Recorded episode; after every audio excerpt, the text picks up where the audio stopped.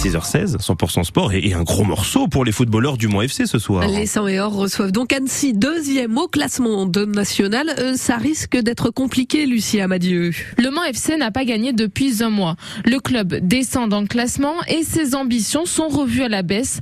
L'entraîneur Chris. Aujourd'hui, je peux pas vous parler de monter en Ligue 2 parce que notre situation, euh, c'est déjà de gagner un match, d'aller chercher cette victoire à domicile. En sachant qu'une victoire contre Annecy, ça peut nous relancer au championnat. Une défaite, ça devient plus compliqué. Et quel adversaire ce soir? Le FC Annecy, deuxième au classement, victorieux lors de ses quatre derniers matchs. Mais ce n'est pas une pression supplémentaire pour le gardien Pierre Patron. La concentration, ça reste la même qu'on joue une, une, équipe du bas de tableau au tableau, donc ça, il n'y a pas de souci là-dessus. on est toujours dans la course malgré nos performances, donc euh, si on lâche maintenant, il n'y a, a, plus d'intérêt. Donc euh, j'espère qu'on va rebondir. On a su le faire par le passé.